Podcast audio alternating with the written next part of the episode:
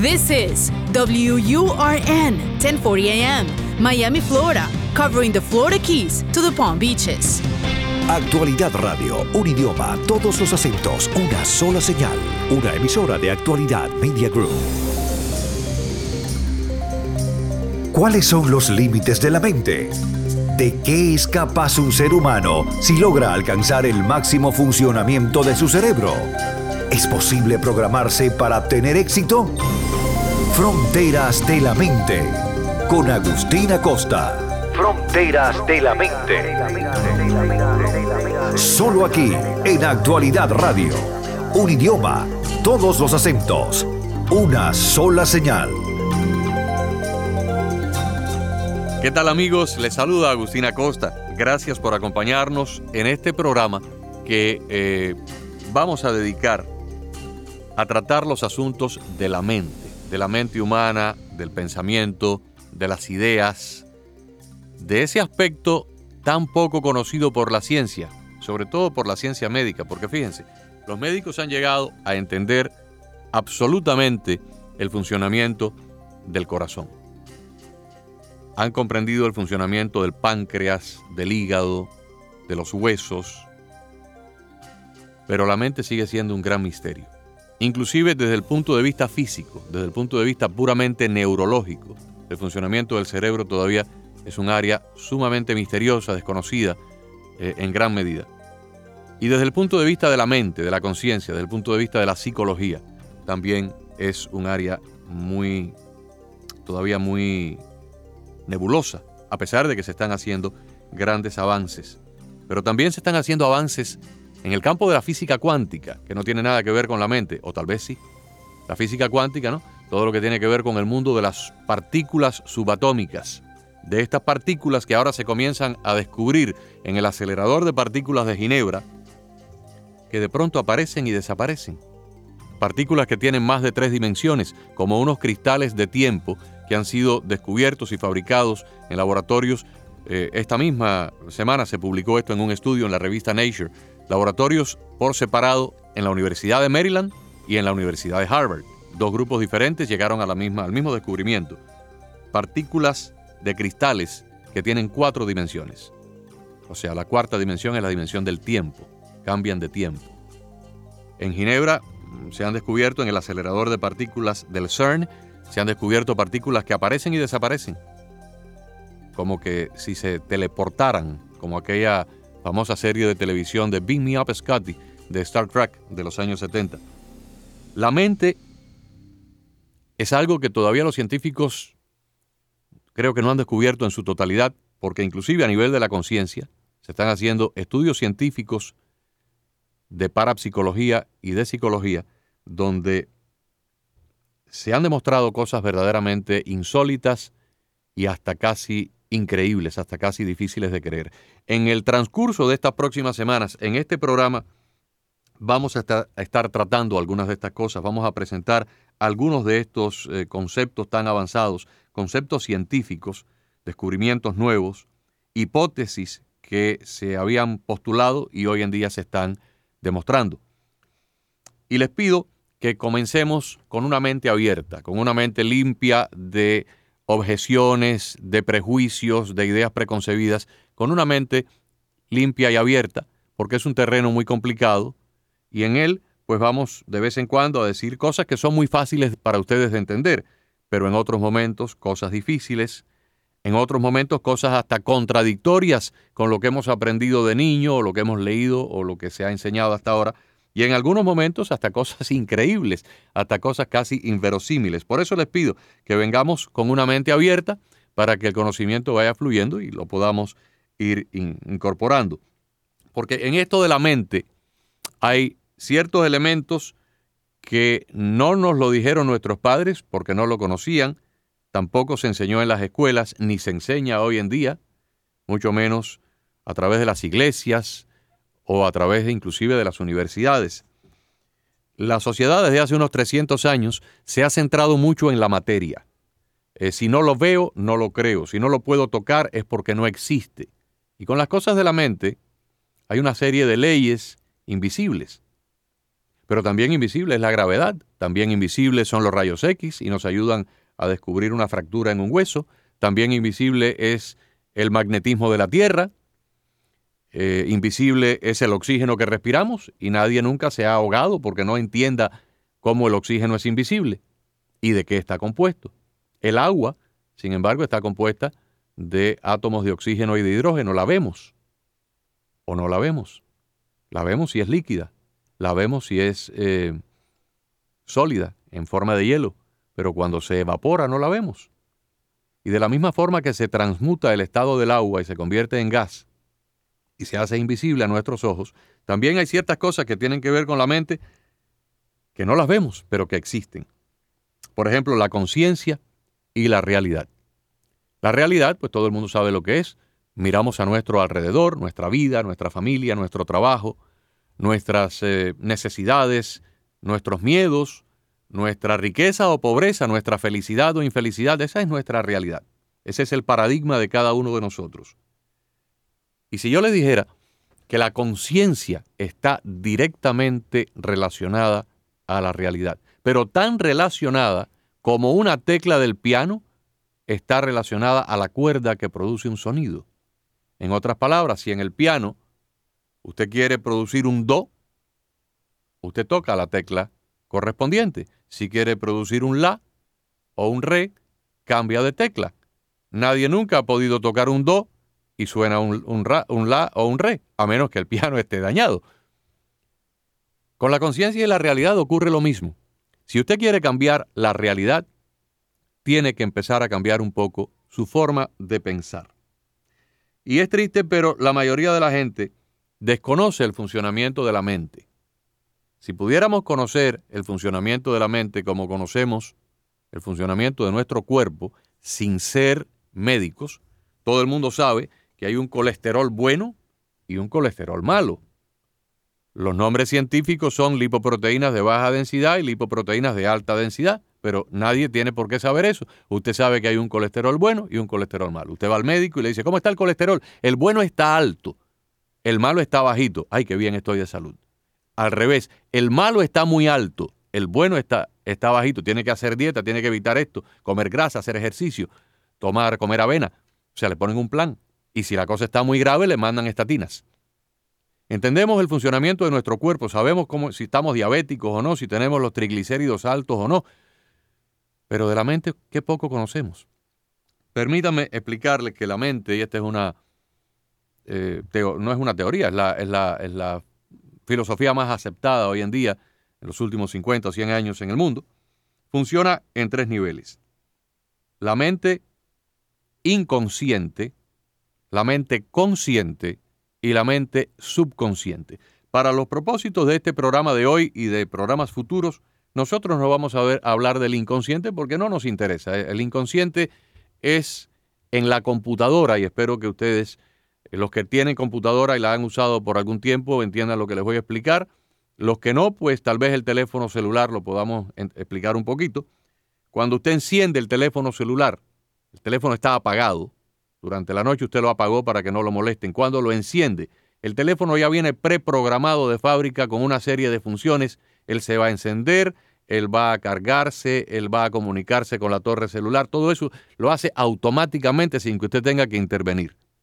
Igual que una computadora, usted la enciende, la computadora se va a activar, va a encender, ella va a reconocer el teclado, va a reconocer el ratoncito, el mouse, la impresora, la pantalla, ella sola va a hacer todo eso porque ya viene preprogramada para hacer eso cada vez que se encienda después de apagarse. Eh, la mente inconsciente es la mente que se encarga de los latidos de nuestro corazón. Usted nunca le ha tenido que decir a su corazón, late, late, late, que me muero. No, el corazón late automáticamente. Es más, cuando usted ve que le viene un perro encima, a comérselo, un perro, un Rottweiler o un tigre, automáticamente su corazón recibe, porque el cerebro vio el peligro, ordenó una serie de hormonas llamadas cortisol y adrenalina, se estrechó el torrente sanguíneo y el corazón empieza a latir de una manera extraordinariamente rápida para poder oxigenar los tejidos, para que usted pegue un brinco o de una carrera rápida y salve su vida. Y ya esto viene preprogramado en nuestro código genético. Es la función del, del sistema digestivo, es automática, de nuestra respiración, es automática, Cuando usted está sentado, leyendo o durmiendo, los pulmones están funcionando. Esa es la mente inconsciente. Es la mente que produce las hormonas, digiere los alimentos, envía todos los nutrientes al cerebro y a los diferentes órganos del cuerpo sin que usted tenga que preocuparse de eso o dar una orden a su organismo. Así funciona el páncreas, los riñones, en forma automática. De esa no vamos a hablar porque no hay nada que podamos aportar, no nos interesa. La otra mente es la mente consciente, que es la que usted en este momento está usando para escucharme. Y yo estoy utilizando para ver una nota que tengo acá o el reloj que me indica el tiempo que me queda de programa. Es la mente que me permite utilizar palabras que están en mi cerebro para yo decirlas por este micrófono. Si sonara el teléfono, es la mente que me permite ver quién me está llamando y contestar o no contestar. Y cuando usted está utilizando su mente consciente, pues usted sabe que entra a una habitación que está oscura y usted sabe reconocer dónde está el interruptor para encenderla y para apagarla es la mente que nos permite eh, conversar, hablar por teléfono, ver un programa de televisión, escribir una carta. Esa es importante y la vamos a ir manejando hoy y otros días con bastante referencia, pero la más importante de todas es la mente subconsciente. En la computadora, en el ejemplo de la computadora, las operaciones automáticas que se hacen cuando la computadora se enciende por primera vez, dijimos que es el inconsciente. La mente consciente en la computadora sería cuando usted se sienta en, el teclado y le escribe, bueno, no se sienta en el teclado, se sienta en la silla y escribe en el teclado una instrucción. Vamos a abrir el programa Word o vamos a abrir la Internet. Vamos a preguntarle a la Internet eh, qué temperatura hay en Hialeah o qué temperatura hay en Nueva York Usted está utilizando la mente consciente, en este caso está activamente dando una instrucción. Y el disco duro es donde se han guardado las fotografías, se han guardado las cartas que recibimos por, por email, por correo electrónico, se han guardado las canciones que hemos ido grabando en el disco duro para oírlas otro día. Esa es la memoria, esa, perdón, esa es la mente subconsciente, es la memoria del disco duro. Ahí, en nuestro subconsciente, en nuestra memoria subconsciente, es donde se archivan las emociones, los fracasos, los miedos de niño. La persona que, por ejemplo, se cayó en una piscina a los tres años de edad y le tiene pánico al agua. La persona que tuvo un trauma y se quedó atrapado a los cuatro años en un elevador y no se puede montar en un elevador aunque tenga 50 años de edad. Además, ¿cuántas personas han muerto atrapadas en un elevador en la historia del mundo? Nunca, ninguna. Pero esa persona no logró sobrepasar ese miedo. La persona que le tiene miedo a un rayo, porque el rayo le cayó muy cerca o vio morir a alguien cuando era pequeño, en esa mente subconsciente se anidan todos nuestros sentimientos, positivos y negativos, todas nuestras emociones positivas y negativas. La persona que tuvo un fracaso sentimental porque un novio o una novia lo traicionó antes de casarse y nunca más se casó porque no se atrevió a arriesgarse a una segunda relación por miedo a lo que le pasó en la primera. Y se condenó toda una vida de soledad porque un trauma lo bloqueó. Eso se archivó en la memoria subconsciente. La persona que inició un trabajo, un pequeño trabajo por cuenta propia y fracasó. Ya no se arriesga a volver a, intentarlo una segunda vez por miedo al fracaso, sin saber que, por ejemplo, el señor que inventó el bombillo eléctrico, Thomas Edison, fracasó como 300 veces y si se hubiera dado por vencido, nunca nos hubiera regalado el bombillo eléctrico, estaríamos alumbrándonos con, con velas. Ese fracaso puede ser el factor que inhibe a una persona a lanzarse a un nuevo proyecto de negocios o a un nuevo proyecto de vida.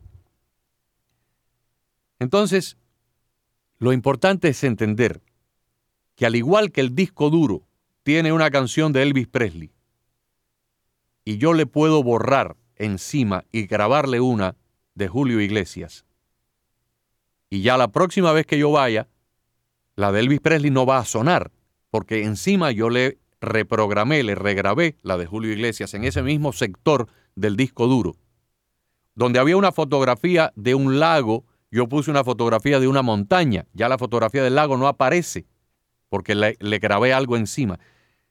A la mente subconsciente se le puede reprogramar de forma que los miedos, los fracasos, las desilusiones, las traiciones, todas las cosas negativas que se han ido acumulando en ese almacén, las comencemos a reprogramar, a borrar y a sustituir por otros pensamientos contrarios. Donde había un pensamiento de desilusión, pongamos un pensamiento de esperanza. Donde había un, un pensamiento de fracaso, pongamos un pensamiento de triunfo. Y en la medida en que nosotros reprogramemos nuestra mente subconsciente, vamos a ir cambiando nuestra realidad de vida. Esto es sumamente importante, sumamente importante. Imaginemos ahora un piano de cola. Me siento yo en ese piano de cola, un piano de 50 mil dólares, que los hay, por cierto un piano de 50 mil dólares o un violín Stradivarius que vale un cuarto de millón de dólares. Me siento yo a tocar el violín y lo que empiezo es a producir un ruido porque yo no toco el violín. Me siento en el piano y le empiezo a dar a las teclas blancas y negras como me da la gana y usted está sentado enfrente y se tiene que tapar las orejas, los oídos, porque el ruido es ensordecedor. Porque yo no estoy siguiendo una partitura y no sé música. Sin embargo, me levanto de la butaca del piano, se sienta Raúl Di Blasio o se sienta Armando Manzanero y en ese mismo piano se produce una melodía preciosa, hermosa, que nos eleva el alma. ¿Qué ha cambiado? ¿Cambió el piano? No, cambió la forma de tocarlo. Un señor que lo que hacía era dar golpes a ciegas, fue sustituido por uno que sabía tocar música. Entonces, cambiando nada más la forma en que nosotros reprogramemos nuestro subconsciente, podemos cambiar el resultado final de nuestra vida. Podemos borrar el miedo a emprender un nuevo empleo. Podemos borrar el miedo a emprender una nueva relación amorosa. Podemos el miedo, podemos borrar el miedo a cambiar de trabajo. ¿Cuántos trabajos existen en los Estados Unidos? Decenas de millones. Solamente en el mes de febrero se crearon 298 mil nuevos empleos. ¿Nació usted con su empleo? ¿Morirá usted con su empleo? No, ¿verdad? De la misma forma que hay una persona que gana 8 dólares la hora, hay millones que ganan 8 dólares la hora, pero también hay millones que ganan 15 dólares la hora, y hay millones que ganan 20, y hay personas que ganan 25 y 30 y 50, tal vez no millones, pero sí decenas de miles. Entonces, si usted no se atreve a cambiar de un trabajo donde está agobiado, donde está explotado, donde está insatisfecho e infeliz, el resto de su vida es una vida miserable, porque usted va a llegar a su casa de mal humor, usted no se siente a gusto, el jefe lo pisotea, lo humilla y usted está prendido ahí a 8 o 9 dólares y no cambia porque tiene miedo, porque tiene miedo quedarse sin nada. Porque uno de los mayores miedos que tenemos en nuestra vida es el miedo a perder lo que tenemos, sea poco o sea mucho. El individuo que es pobre tiene miedo a perder el trabajito que tiene. El individuo que tiene 10 mil dólares ahorrados tiene miedo a perderlos si hace una inversión. El que tiene 100 mil dólares tampoco los arriesga porque tiene miedo a perderlos. O sea, el miedo no importa la cantidad de dólares que usted tenga en su cuenta bancaria. Si usted tiene miedo, lo mismo tiene miedo a perder 100 que 100 millones. Porque el miedo es un factor para, paralizante. Es la fuerza negativa más grande que existe en la humanidad. El miedo. Y solamente en la humanidad. Afortunadamente, las personas que han tenido una experiencia de muerte clínica y han tenido un viaje al más allá, y de eso hablaremos en otro programa, y luego han resucitado porque los médicos le han dado un electroshock, han estado 15, 20, 30 minutos muertos y luego han vuelto a la vida. Cuentan que en el más allá no podían tener miedo.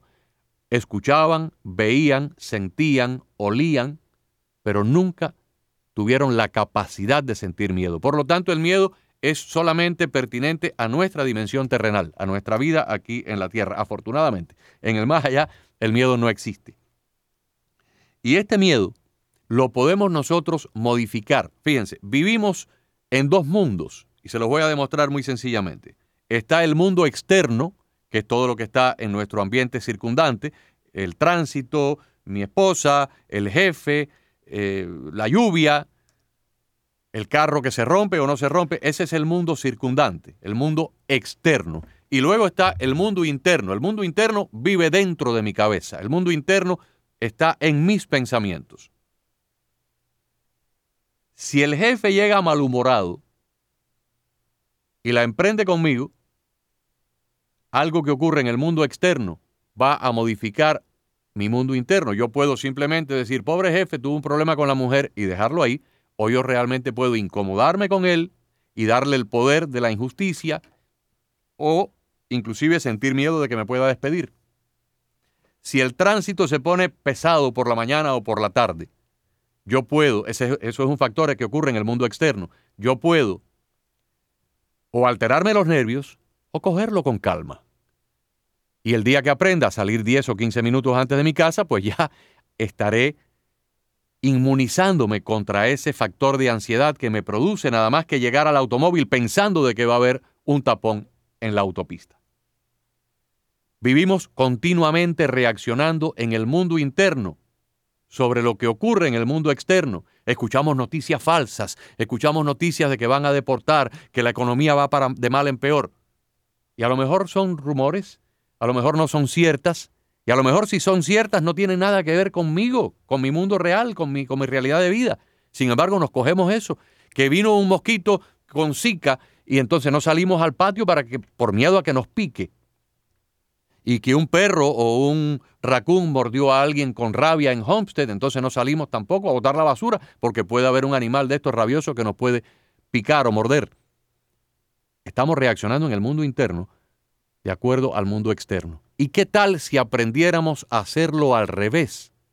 Si usted pudiera, con el poder de su mente, con el poder de sus pensamientos, condicionar su mundo externo. ¿Qué es una injusticia? ¿Acaso una injusticia es cuando alguien se comporta con usted injustamente? No. La injusticia es cuando usted le da poder a otra persona para que se comporte injustamente. Aquí yo tengo a Jesús delante de mí, mi director técnico. Si Jesús se quisiera comportar conmigo injustamente, si yo lo acepto y le acepto la injusticia, la injusticia ocurre. Pero si yo se lo tiro a broma, me río de él y no le hago caso, el incómodo y el que va a pasar un mal trago es Jesús, pero yo no le estoy dando poder sobre mí. Entonces estas cosas usted tiene que aprender a manejarlas. Si el tránsito lo agobia por la mañana, levántese media hora antes.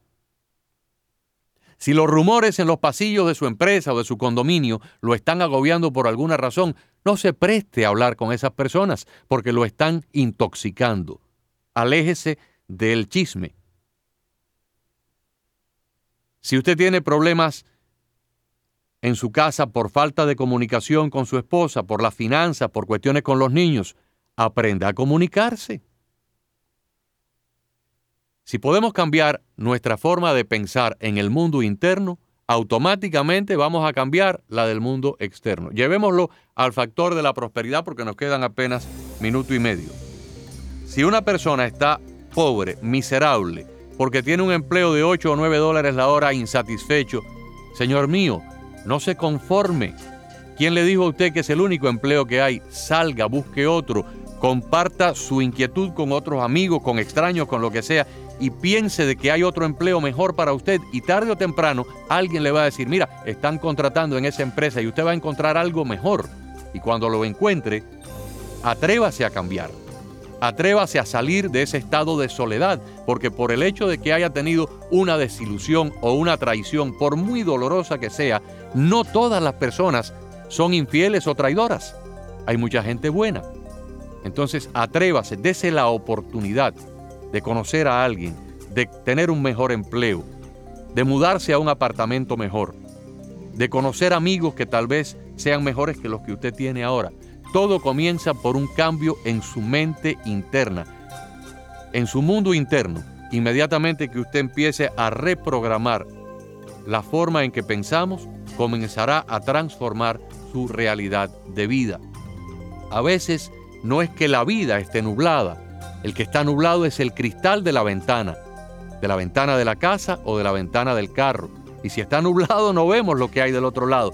Basta nada más con que con quitarle el empañamiento, quitarle la, nube, la humedad, para que veamos entonces que del otro lado hay una realidad diferente que no apreciábamos. Hay muchas cosas de las que vamos a estar hablando. El tiempo es corto. Los invito a que la semana que viene vuelvan a acompañarnos en este programa que eh, dedicamos al poder de la mente y a la plenitud de la vida. Muchas gracias por la sintonía. Les habló Agustín Acosta. Fronteras de la mente con Agustín Acosta. Fronteras de la mente.